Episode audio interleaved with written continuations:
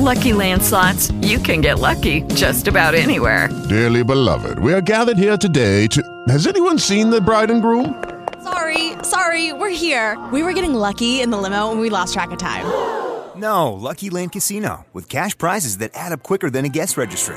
In that case, I pronounce you lucky. Play for free at LuckyLandSlots.com. Daily bonuses are waiting. No purchase necessary. Void were prohibited by law. 18 plus. Terms and conditions apply. See website for details.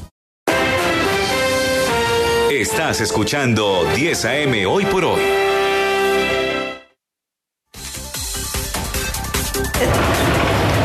de la mañana, dos minutos, vamos con las noticias y al regreso Isabel Allende, la gran escritora latinoamericana, la chilena, presenta aquí en 10 AM hoy por hoy de Caracol Radio en una entrevista exclusiva su nuevo libro, Violeta.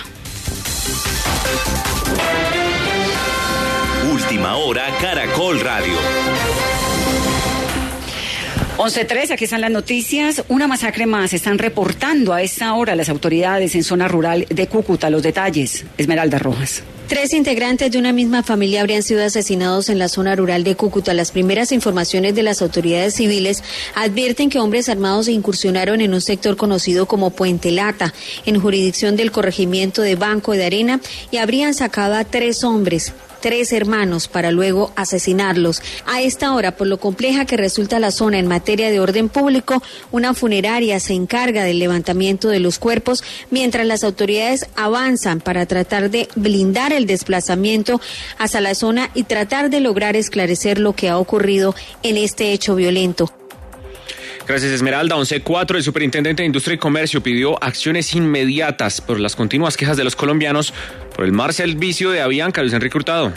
El superintendente de Industria y Comercio Andrés Barreto le envió esta mañana una comunicación al superintendente de Transporte Wilmer Arley Salazar, donde le expresa su preocupación por las continuas quejas y reclamos por la falta de calidad en el servicio que en estos momentos viene prestando en el país la compañía Bianca. Señala que incluso también se ha visto afectado por estos hechos e incidentes. Asimismo, le pide al superintendente acciones inmediatas frente a las quejas y reclamos que vienen presentando los colombianos por el mal servicio de Avianca.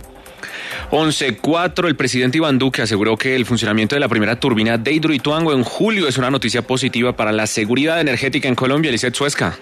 Como una buena noticia, calificó el presidente el anuncio de que las turbinas de Hidroituango inician a trabajar en julio. Lo que necesita el país para el presidente es que este proyecto actúe rápidamente. Por eso es un llamado a las autoridades ambientales para que trabajen de conformidad con esa necesidad nacional. Yo creo que es un mensaje muy importante para la seguridad energética de Colombia y desde luego esperamos también que las autoridades en la independencia de hacer la evaluación ambiental, etcétera, que le corresponde a instituciones como la ANLA, también operen de conformidad con esa necesidad nacional. Y es que reiteró que su gobierno ha apoyado este proyecto desde el primer día y que lo va a seguir haciendo. Son las 11.05 minutos. El Ministerio de Salud descarta por ahora una cuarta dosis de refuerzo contra el coronavirus. Llorelli. Juan, el ministro de Salud, Fernando Ruiz, aseguró que hasta el momento la evidencia científica no es suficiente ni concluyente respecto a la posibilidad de que en Colombia inicie a suministrarse la cuarta dosis de la vacuna contra el coronavirus. Es más, dijo el ministro que aún no es claro que esa cuarta dosis aporte o influya en el crecimiento de la inmunidad. A propósito, a la fecha, ese refuerzo ya se aplica en países de la región como Chile. 11.6. El presidente de Estados Unidos, Joe Biden, ofreció detalles sobre la muerte del líder del Estado Islámico, afirmando que él mismo detonó una bomba y se hizo explotar Diana Castrillón. El presidente Joe Biden confirmó que en una incursión militar estadounidense en Siria murió el líder de ISIS, Abu Abraham al-Shimi. Según el mandatario, la presión de las fuerzas estadounidenses obligaron al jefe del Estado Islámico a inmolarse, provocando la muerte también de miembros de su familia. El operativo dejó un saldo de 13 muertos, incluyendo 6 niños y 4 mujeres. Biden, quien monitoreó la operación desde la Casa Blanca anoche, aseguró que las tropas llevaron a cabo una redada en Siria para minimizar las bajas bajas civiles que habrían resultado de un ataque aéreo. El presidente calificó la incursión de exitosa y dijo que Estados Unidos removió una gran amenaza terrorista para el mundo. 11.7 minutos. Mañana viernes se firmará el preacuerdo entre la Fiscalía y Johnny Leal, el confeso asesino de su mamá y de su hermano, el estilista Mauricio Leal. José Andrés González. Juan, la Fiscalía señala que hoy habrá una nueva reunión con el abogado de Johnny Leal para ultimar detalles y a más tardar mañana estará firmado. También dice la Fiscalía que no hay pruebas de que el confeso asesino haya llamado a presionar a sus familiares como lo había denunciado la representación de víctimas. Pues la Fiscalía también sigue analizando de manera paralela la información contable y los movimientos financieros en el proceso que se adelanta por presunto lavado de activos. Pues la pena que puede, que contempla el preacuerdo de Johnny Leal estaría entre los 26 y 28 años de prisión. Y a las 11.07 les contamos que mientras las comunidades cristianas rechazan la despenalización del aborto que hoy se debate en la Corte Constitucional, colectivos de Medellín convocaron a un plantón en favor de este debate. Juan Guillermo San Martín. Mientras en Bogotá se debate en la alta corte la despenalización del aborto, en Medellín el colectivo 14 por Colombia convocó a un plantón con cacerolas y su símbolo de pañoletas verdes en el Parque de los Deseos a esta hora. Habla la vocera Paola Cañas. Va a ser un plantón pacífico. Vamos a hacer presión entonces para que se pueda tomar una decisión lo más pronto posible en la Corte Constitucional. Y esto es bastante alarmante. Esto es un tema de salud pública. Las mujeres no deberían morirse por un aborto clandestino. Por su parte, la plataforma ciudadana Unidos por la Vida y también las comunidades cristianas de Medellín rechazaron que la Corte piense despenalizar el aborto. Toda la información de Caracol Radio también en tu celular. Síguenos en Instagram y Twitter como arroba Caracol Radio.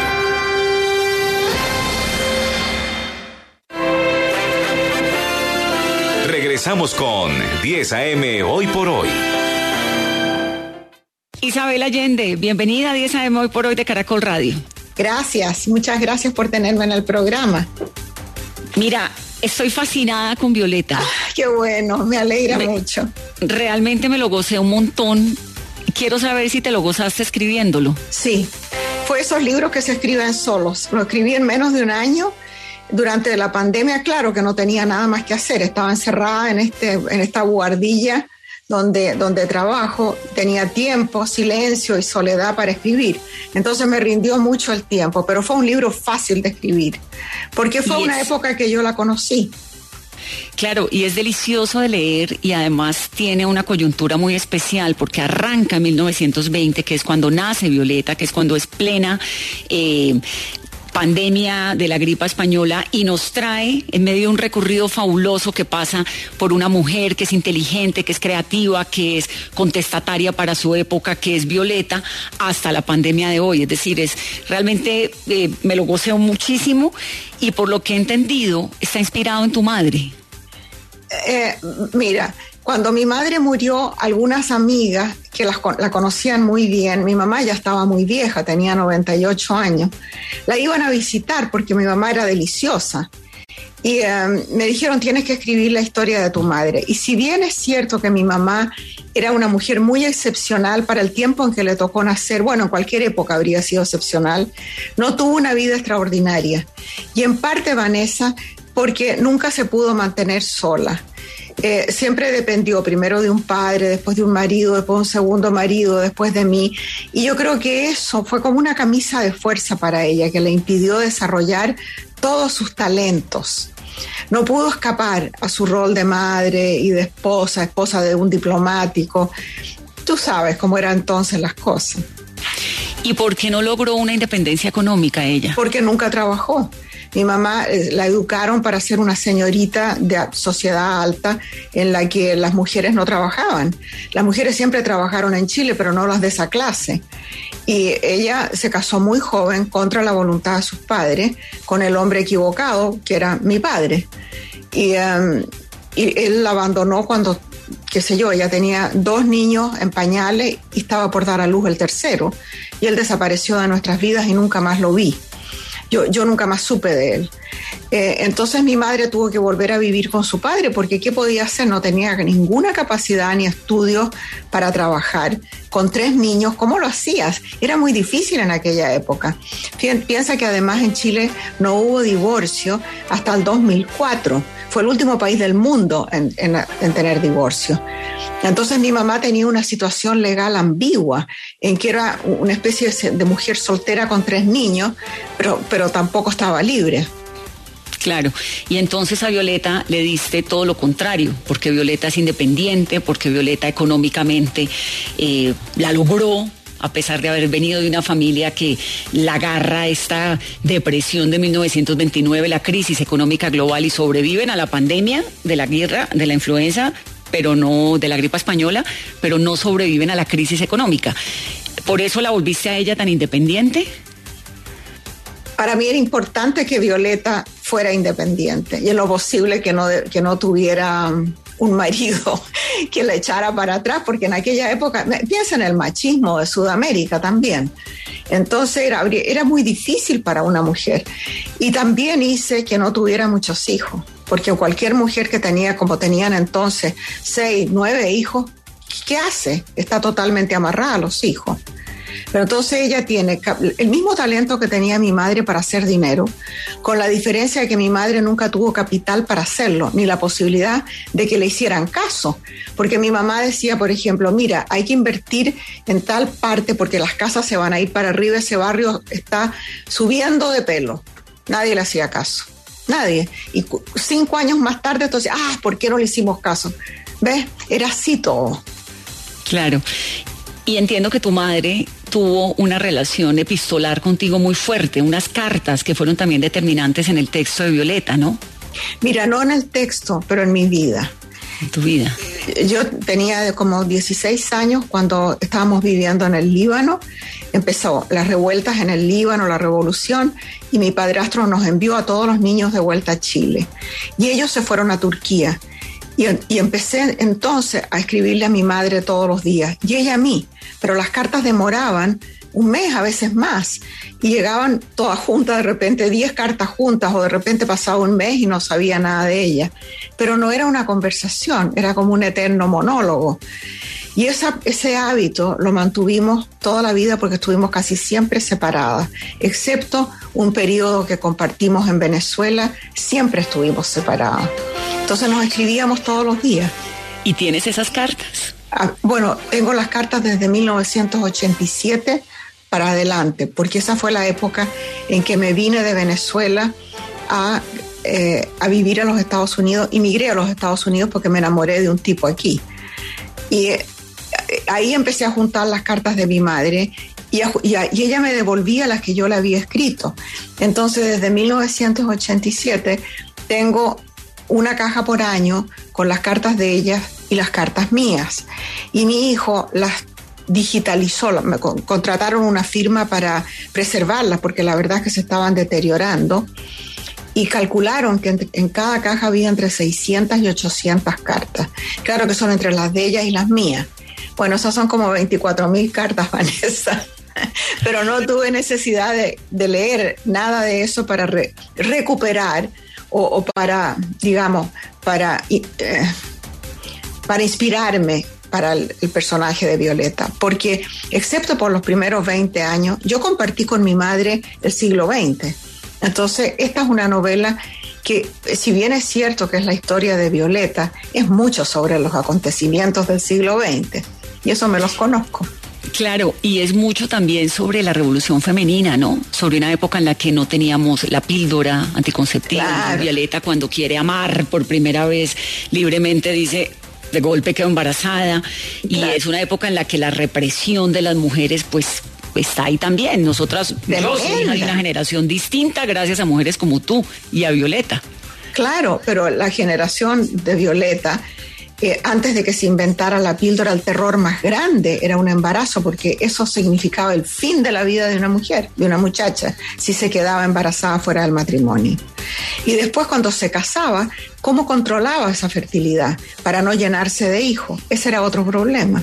Y entonces yo pertenezco a la generación de la píldora. Cuando, cuando yo me casé ya estaba disponible. Y eso oh, ha sido fantástico en mi vida, fantástico. No, pues en la de todas, creo que ha sido la gran revolución femenina, ¿no?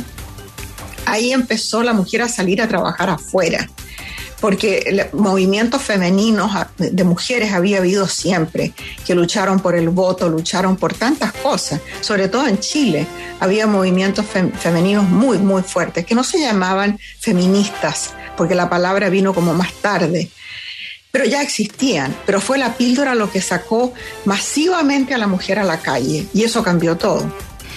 Isabel, ¿dónde ocurre la novela? Porque podría ser perfectamente en Nicaragua, podría ser en Colombia, por el nombre del pueblo que se llama Nahuel. Pienso en el Nahuel Huapi, que es este eh, lago maravilloso que divide Chile y Argentina a la altura de Bariloche y Puerto Montt. Y entonces digo, ¿será que es allí? Porque también como lo describe como un lugar por allá muy lejos, con unos árboles frondosos. Pareciera que es en el cono sur, pero ¿lo tienes ubicado geográficamente?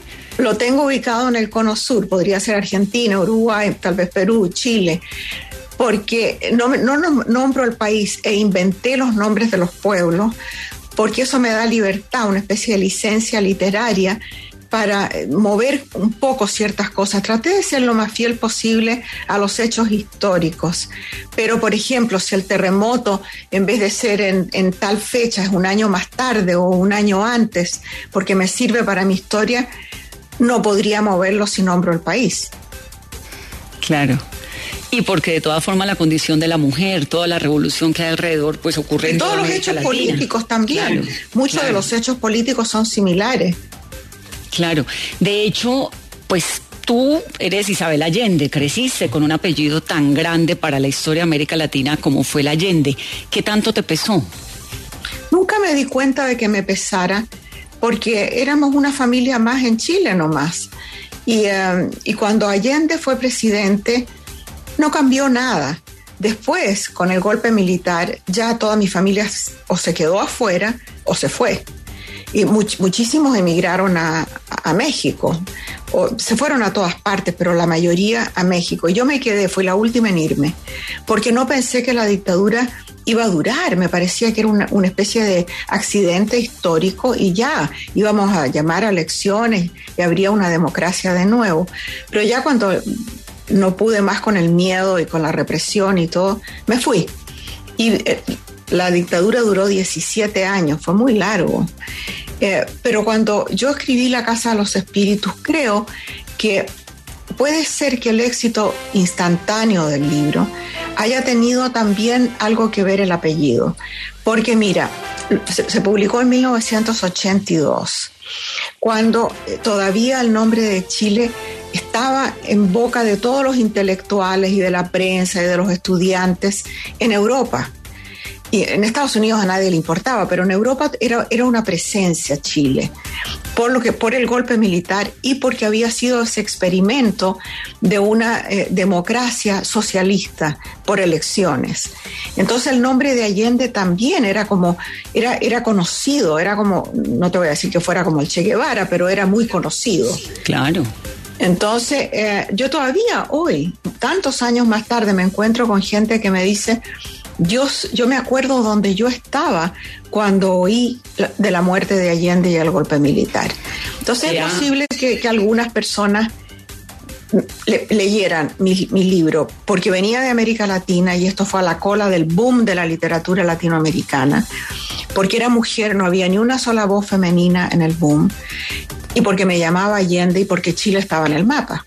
Claro, porque fue tu primera novela y fue un boom, pero en algún momento a Isabel Allende la trataron de calificar como en el post-boom, ¿no? De la literatura latinoamericana, que es absurdo porque además es la única mujer latinoamericana en el boom de la gran, del gran momento de la literatura latinoamericana. ¿Cómo te, viviste ese momento? Digamos, cuando dicen esta señora es post-boom y no boom, como Gabo y como todos los demás. ¿Qué importa, Vanessa?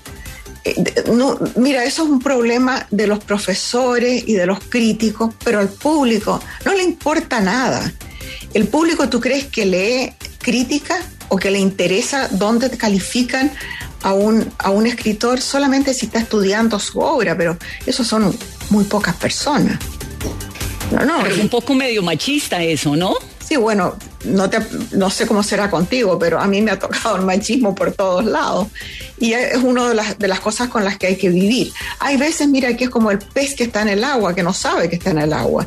Nosotros ni siquiera a veces notamos en cuántas formas el machismo y el patriarcado determinan nuestras vidas. Isabel, La Casa de los Espíritus fue muy, muy importante porque además termina en el cine, porque además fue como yo estaba... Oye, y ahora van a hacer una miniserie. ¿Así? ¿Ah, ¡Qué genial! Mira, yo recuerdo cuando mi papá me regaló la Casa de los Espíritus y después cuando me regaló Paula y por eso cuando me llegó Violeta me emocioné porque la verdad es que te he seguido, ha sido como una gran inspiración para las mujeres la literatura de Isabel Allende, pero fue tu primera novela y llegó con un éxito impresionante. ¿Cómo lo recuerdas? ¿Cómo, cómo fue? Por, ¿Cómo explicas semejante éxito en la primera novela de una mujer tan joven además? Mira, no era tan joven, yo tenía 40 años cuando escribí ese libro, o sea que para cualquier escritor, pero no, pero para cualquier escritor es súper, súper tarde. Generalmente empiezan como a los 19.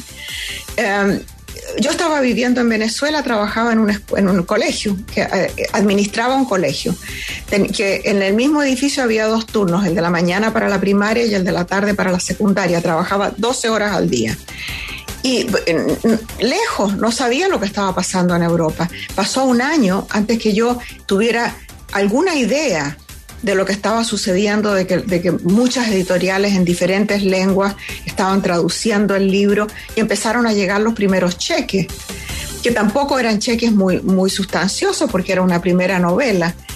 Y, em, em, la, la idea era colocarla. Entonces, por lo que fuera, ¿te fijas? Y en ese sentido, Carmen tuvo mucho ojo, Carmen Balcells, mi agente. La idea era meterla en el mercado y lo hizo.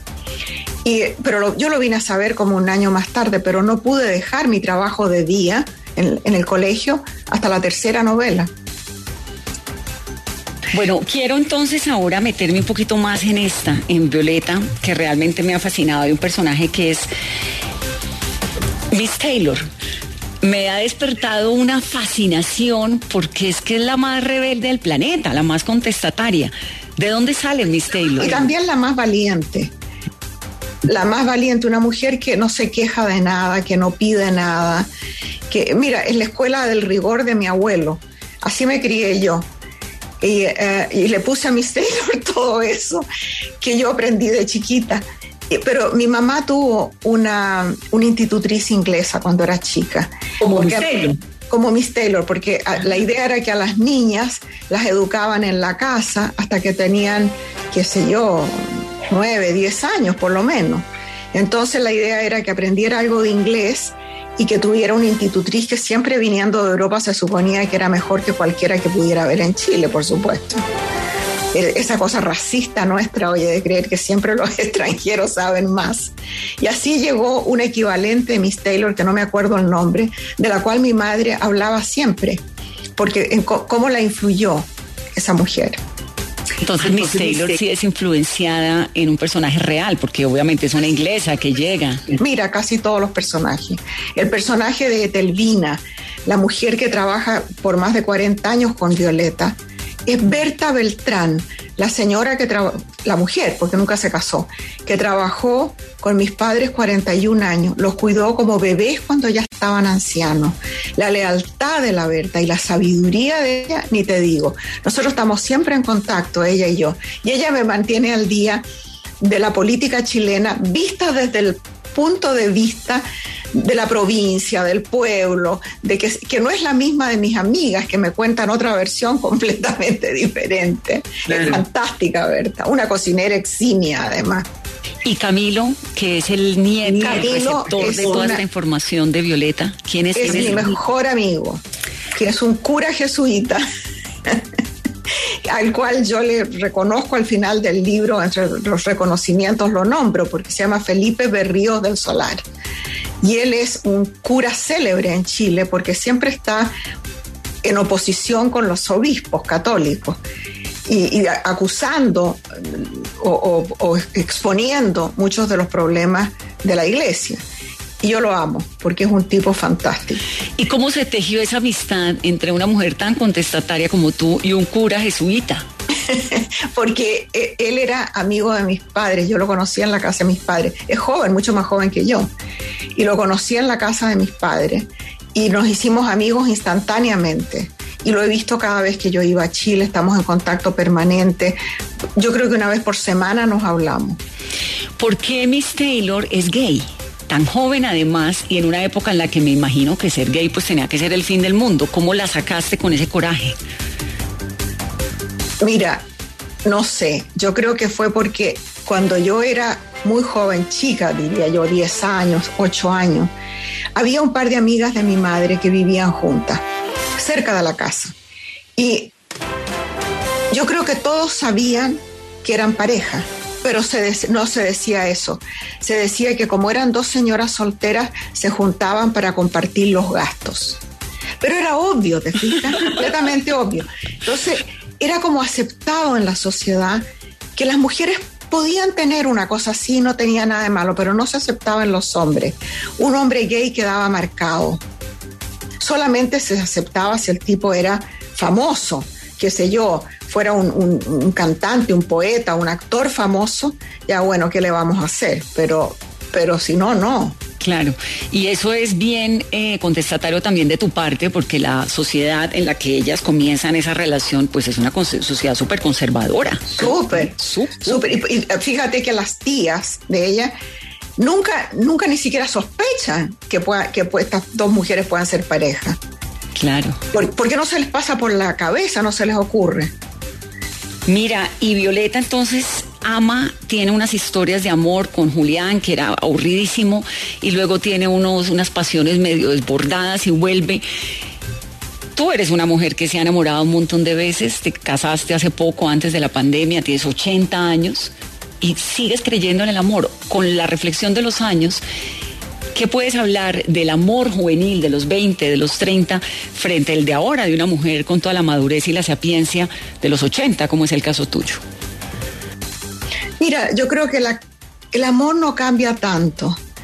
Eh, ¿Por qué se atraen dos personas? ¿Por qué me gusta esa persona y ninguna otra? ¿Por qué estoy dispuesta a compartir la vida con esa y con ninguna otra? No sé, de ser algo de hormonas, yo no sé lo que es, o algo espiritual de repente. Eh, pero lo que cambia con el tiempo son las etapas de la vida. Entonces, cuando uno es muy joven, uno tiene la esperanza o la ilusión de formar una familia, quieres tener hijos. Si te casas a los 50, ni se te ocurre. eso son otras las cosas que quieres compartir. Quieres compartir la lucha por la vida, los viajes, el interés por el mundo, otras cosas. Y cuando te enamoras a la edad mía, yo me casé a los 77 y toda la gente decía, bueno, esta mujer está loca. ¡Qué valiente! está completamente demente. Le falla, ya le falló la cabeza. Eh, lo que uno siente ahora es que estamos compartiendo la última etapa de la vida y no hay tiempo que perder, Vanessa. No, no, hay, no hay tiempo que perder en pequeñas tonterías, en celos, en intolerancia, en, en tantas cosas que arruinan cualquier relación y sobre todo de pareja. Entonces nos encontramos dos personas mayores, por no decir viejas, eh, cada uno con un tremendo bagaje a la espalda que hay que acomodarlo y él se enamoró de mí cuando yo ya me había divorciado de, Willy y había supuesto que nunca más iba a tener una relación de pareja, menos vivir con alguien. Tal vez si tenía mucha suerte iba a conseguir a alguien para la cama un par de veces, eso sería lo más. Pero no, Resultó que este señor se enamoró de mí y estaba dispuesto a venir a vivir conmigo. Pero yo me había comprado una casa minúscula con un solo dormitorio para vivir con mi perro. Y entonces llega él y bueno, no trajo nada, trajo dos bicicletas, su ropa y no sé por qué unos vasos de cristal, anda a saber por qué.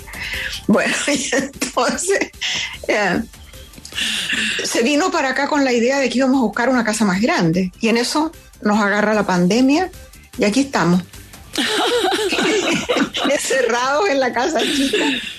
Yo trabajando, como te digo, en la guardilla, tuvimos que acomodar el garage para poder hacer ejercicio. La casa se usa hasta el último centímetro cuadrado de la casa.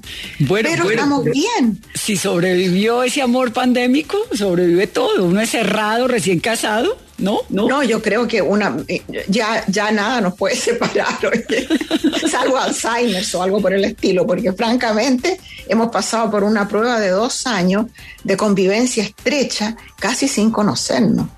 Qué genial, en Los Ángeles, ¿verdad? No, en el norte de California, cerca de San Francisco.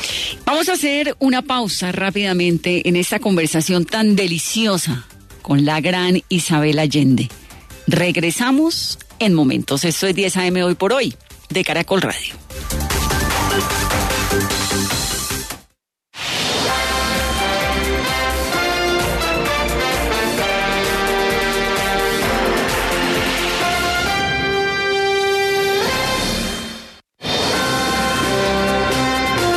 Caracol Radio, 100.9 FM y 810 AM en Bogotá.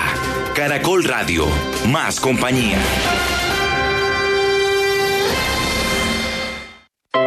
Nunca me preocupé por revisar mi próstata. A los 40 presenté los primeros síntomas y no le presté atención. Ahora que me diagnosticaron cáncer de próstata, entendí la importancia de la prevención. El cáncer de próstata te puede tocar. Prevéngalo. IPS Cines. Especialistas en medicina biológica. Citas 443-7010. 443-7010. Vigilados para salud. Hay un astro que está en cada rincón del país. Superastro. Puedes jugarlo en las más de 72 mil terminales de venta en toda Colombia y ganar hasta 42 mil veces lo apostado. Juega Superastro, el astro que te hace millonario. Autoriza con juegos. Arrancó la feria de computadores y celulares para que superes cualquier reto. Encuentra en Alcosto y Catronics el mayor surtido en computadores todo en uno, portátiles, tabletas y celulares con el rendimiento que buscas para estudiar y trabajar. Aprovecha increíbles descuentos hasta el 11 de marzo. Al costo y Catronics, líderes en tecnología. Al costo, hiperahorro siempre.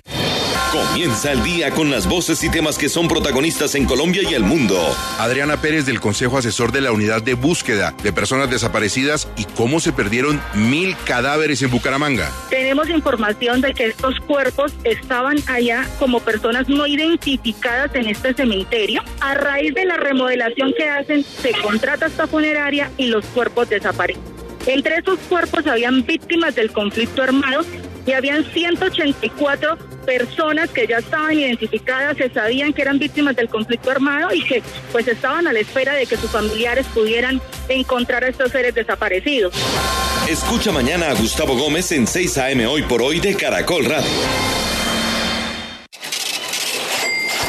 Empezó el carnaval de compras de Fontanar. Únete a la fiesta de los descuentos y disfruta del carnaval en tus compras. Del 22 de enero al 13 de febrero, encuentra tus marcas favoritas con precios de celebración. Te esperamos en el kilómetro 2.5 vía Chía Cajicá. Para ti, Fontanar. En Cruz Verde del primero al 6 de febrero de 2022, aprovecha 10% de descuento en productos para incontinencia. Válido para compras en puntos de venta, domicilios llamando al 601-486-5000 o en cruzverde.com. Cruz Verde. Aplica referencias seleccionadas, condiciones en cruzverde.com.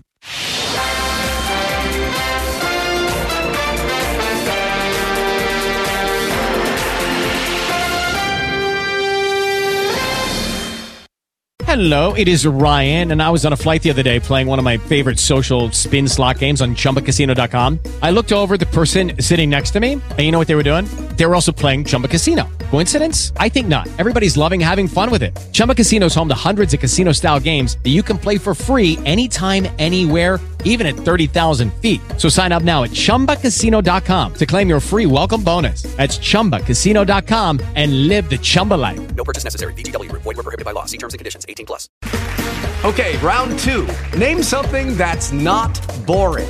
A laundry? Ooh, a book club. Computer solitaire, huh? Ah, oh, sorry. We were looking for Chumba Casino.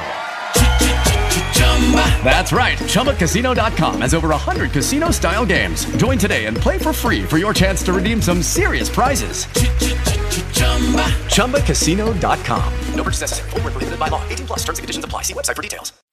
Los deportes en Caracol Radio. Don Edward Acero. Don Pascual, a esta hora eh, partido último en la fase de grupos de la Copa América de Futsal que se disputa en Asunción. Resta un minuto 23 segundos para que acabe el primer tiempo. Colombia está venciendo 4 por 3 a Ecuador. Resultado clave para avanzar a la semifinal del campeonato, donde ya están Brasil, Perú, perdón, Argentina y la selección de Paraguay. Colombia está llegando a nueve puntos a la espera de lo que haga Uruguay esta tarde, que enfrenta a la selección de Brasil en esta Copa América de Futsal en Asunción. Uno que siempre habla y dice cosas frente a la selección colombiana y lo que ha hecho en eliminatorias es Carlos El Pibe Valderrama. Atento a lo que dijo el pibe a en ver. su canal de YouTube. No, ¿quién faltó? Ninguno. El problema no es la casa de la selección. El problema no es la cancha. El problema no es el clima si hace calor o hace frío. o el horario, si es a las 3, o es a las 6, o es a las 8. Hay que reconocer cuando se juega mal. Siempre excusa, siempre excusa. No hay que quejarse, y menos en el fútbol. En el fútbol hay que jugar. Gana, pierde y empata. Y ya. Pero hay que reconocer cuando uno juega mal. O cuando las cosas están barro, que es lo que está pasando con la selección colombiana. No juega bien. Entonces se cabrean porque uno da una opinión de que juega bien o juega mal. Cuando juega bien, decimos que juega bien. Cuando juega mal, juega mal como está jugando mal. No le meten un gol ni al arco iris. Increíble. No sé qué será. Toda la información de Caracol. ¿Escuchó a Pascual? Claro, claro. Se juega que- mal, no Sí. se le hace un gol al arco iris y dice el pibe que se cabrea cuando le dicen, ¿no? Sí, cuando lo dice. que es, es claro, es claro, lo dice muy claro el pibe y hay que repetirlo. Por supuesto, en estas eliminatorias tan cerradas, pues vale buscar ventaja en cualquier cosa cuando usted es local y por eso se habla de la hora y demás, pero tiene toda la razón que ahí no está, ahí no está la gran dificultad de Colombia, además que ha ganado dos partidos de local de lo que ha jugado. No sé, Eduard, si vio el mensaje de Egan en Instagram. Sí, sí, claro, sí lo vi. Reiteró lo que ha dicho la semana pasada, ¿no? Sí, sí, casi 20 casi 20 huesos rotos, ¿no? Y que casi se mata definitivamente. El tema sí es que el accidente fue terrible. Pero La- es que mire, mire la enumeración que hace. 11 costillas, fémur, rótula, T5 y T6, esas son las vértebras. Odontoides, metacarpiano, un pulgar, me bajé un diente, perforación en los dos pulmones. ¿Cómo le parece? Estadio de milagro. Totalmente. Sí, de milagro estadio. Es que fue muy fuerte el accidente, la verdad. Ahora vendrá el proceso de recuperación. Eh, se le hizo una cirugía de corrección de un tema cervical. Respondió muy bien a la cirugía. Ahora se espera que prosiguen su trabajo, decíamos, de recuperación. A ver si alcanza a hacer algo en el cierre esta temporada. Va a ser difícil porque son varios, eh, varias correcciones que se le hicieron a su organismo después del accidente en carreteras del departamento de Cundinamarca. AINCA es un homenaje a la cultura guayú, en línea con su compromiso de llevar nutrición a todos los rincones de Colombia y de donar anualmente más de 2,5 millones de productos a las poblaciones vulnerables. Alpina hizo un reconocimiento cultural a las comunidades guayú a través de una iniciativa denominada AINCA, en alianza con la Fundación Alpina, que ha trabajado durante más de 10 años con dichas comunidades. La empresa tradujo las etiquetas de sus empaques de leche entera a Guayunaiki para la donación dirigida a 11 comunidades de la Alta Guajira. Pack de nueva EPS, lo que te gusta de una prepagada por menos. En Caracol Radio son las 11 de la mañana, 38 minutos. En Nueva EPS te conocemos. Por eso creamos planes complementarios a la medida de los colombianos. Integral, básico y plus. Con lo que te gusta de una prepagada, pero por menos. Conócelos en experienciapack.co y descubre el ideal para ti. Nueva EPS.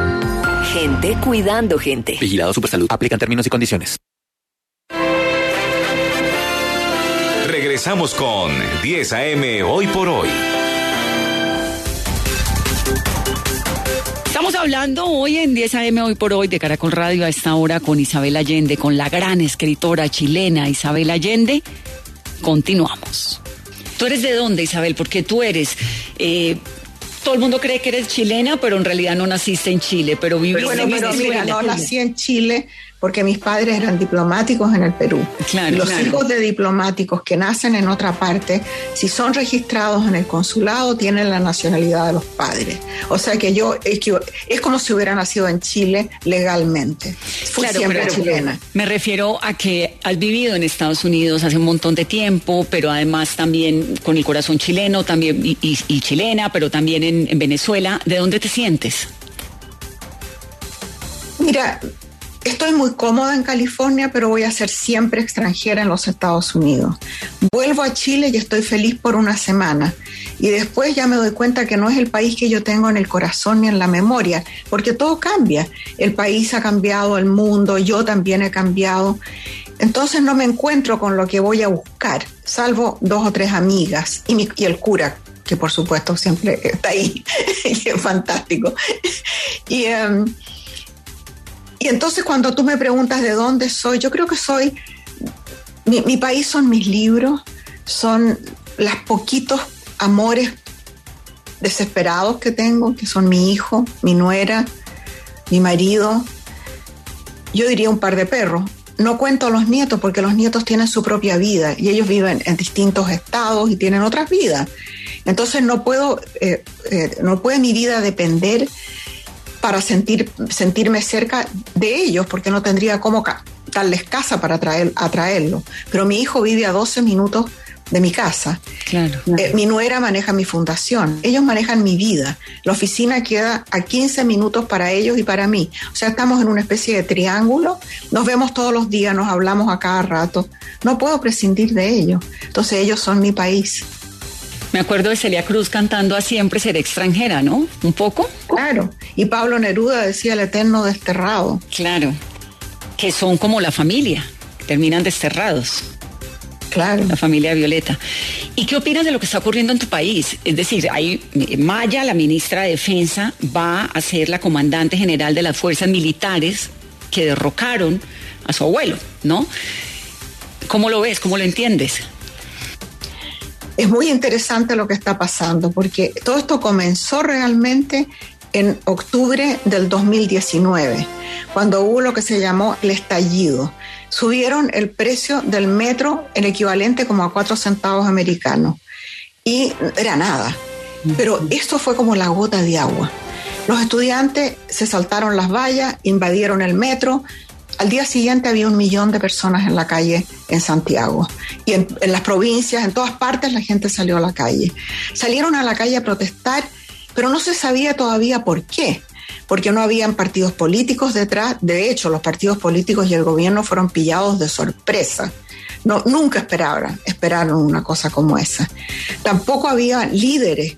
Y entonces poco a poco esa rabia popular inmensa se fue canalizando en un deseo de cambiar la constitución, de eh, tener un país diferente. ¿Por qué? Porque en Chile, que en las estadísticas aparece como un país con un gran progreso económico, y de hecho ha habido un gran progreso económico en Chile y se ha disminuido tremendamente la pobreza, hay una también terrible desigualdad de las más altas del mundo. Entonces hay una clase social que se ha beneficiado de todo eso de manera extrema. Una clase media que vive a crédito. Y una pobreza disimulada, que es la pobreza del que no tiene trabajo y que vende, que vende maní en la calle, esa pobreza disimulada. Y lo peor han sido los pensionistas. Se privatizaron las pensiones y la gente que trabajó 50 años para poder tener una vejez digna se muere de hambre. Entonces esto produjo esta desigualdad, este desequilibrio produjo esta ira popular que se iba, iba canalizada al cambio de la constitución, para lo cual se escogieron 150 representantes de todas las áreas del, del país, todos los habitantes están representados, para hacer, crear esta constitución. Y en eso viene la pandemia. Y todo queda como congelado, pero las elecciones presidenciales eran en noviembre de todas maneras. Y ahí la derecha presentó un candidato de ultra, ultra derecha, lo más tan de derecha que llega a ser absurdo. Y, y el otro era un joven de 35 años, Boric, que representaba a una coalición de partidos de izquierda y de centro izquierda, pero eh, incluyendo también al Partido Comunista, que en Chile es muy pequeño pero muy bien organizado. Entonces la derecha hizo una campaña de miedo sobre la inmigración, el comunismo y la inseguridad en las calles. Y la, Boric llevó consigo todo un montón de gente joven y en la segunda vuelta de la elección ganó por una mayoría bastante notable, pero no tiene mayoría en el Congreso. ¿Cuál es la agenda de esta gente joven que va al poder? Paridad de género. O sea, mujeres en todas las áreas. Y lo demostró con al elegir los ministros. 14 mujeres y 10 hombres en su gabinete. Respeto por la naturaleza, que la, han devastado en Chile. Eh, preocuparse por el cambio climático. Inclusión de todo el mundo. Aceptar que somos un país diverso.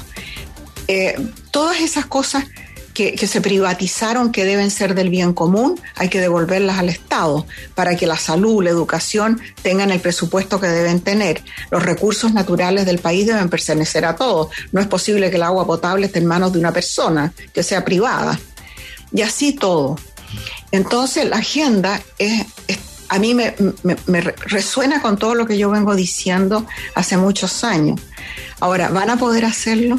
No sé. Lo que más me ilusiona de esto es que son jóvenes. Y no porque yo idealice a los jóvenes, todos fuimos jóvenes y todos cometimos errores de jóvenes.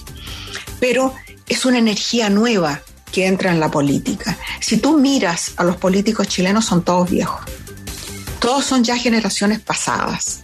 Y si tú ves en Estados Unidos pasa lo mismo. Y en Colombia. En Colombia, la generación joven que está empujando, porque ellos les tocará administrar este planeta tal como está, que no está en muy buenas condiciones. Y yo creo que todas las instituciones que venimos arrastrando desde el siglo XIX ya no funcionan en el siglo XXI. Y hay, hay que cambiar muchas cosas. Entonces esa energía joven es la que me ilusiona, que es la misma que se ve en el feminismo ahora.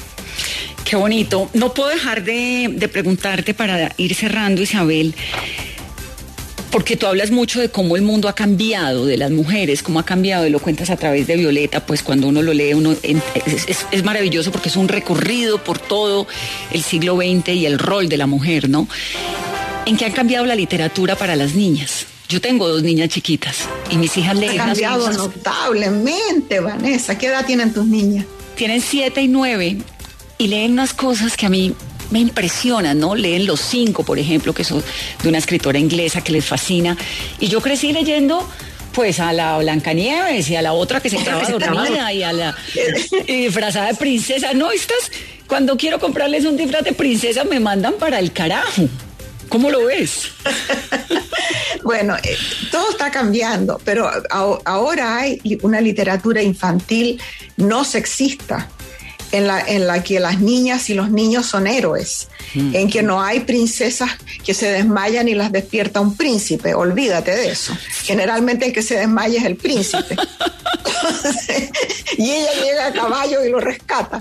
Bueno, eh, y eso está muy bien, porque ya desde el kinder, desde que empiezan a ver eh, libritos de, ilustraciones solamente, ya la literatura está orientada a una cierta paridad de género.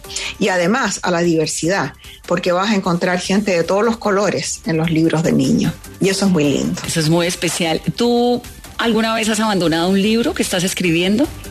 No. ¿Nunca? Nunca, algo que estoy escribiendo.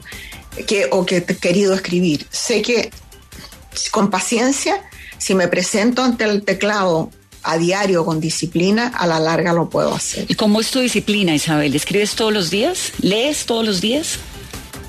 Bueno, escribo todos los días, pero este es mi trabajo, pues Vanessa, es como ir a la oficina. Yo me levanto al alba a las cinco y media de la mañana y tengo tiempo para hacer ejercicio, sacar a los perros, tomar café y ya estoy sentada aquí en esta guardilla. Y, eso y esto me encanta. Entonces lo hago con mucho gusto. El domingo cuando no, no hago nada, porque el domingo está Roger esperando que yo, no sé, pues que esté con él, será. Ahí no me queda más remedio que no subir aquí a la guardilla y lo echo de menos, echo de menos, de verdad. Qué maravilla. Pues Isabel, yo feliz de entrevistarte, feliz de tener a Violeta. Roger es un afortunado de haberse quedado encerrado en la pandemia contigo. Qué dicha. Por lo menos está entretenido, eso sí. Y que vengan muchas más historias y muchos más libros. Estoy segura de que habrá uno muy pronto otra vez y podremos volver a conversar. Qué lujo para mí. Un millón de gracias. Cuídate. Un abrazo, Isabel. Adiós. Gracias. Dale más potencia a tu primavera con The Home Depot. Obtén una potencia similar a la de la gasolina para podar, recortar y soplar con el sistema OnePlus de 18 voltios de Ryobi desde solo 89 dólares. Potencia para podar un tercio de un acre con una carga. Potencia para recortar el césped que dura hasta dos horas. Y fuerza de soplado de 110 millas por hora. Todo con una batería intercambiable. Llévate el sistema inalámbrico OnePlus de 18 voltios de Ryobi. Solo en The Home Depot. Haces más. Logras más.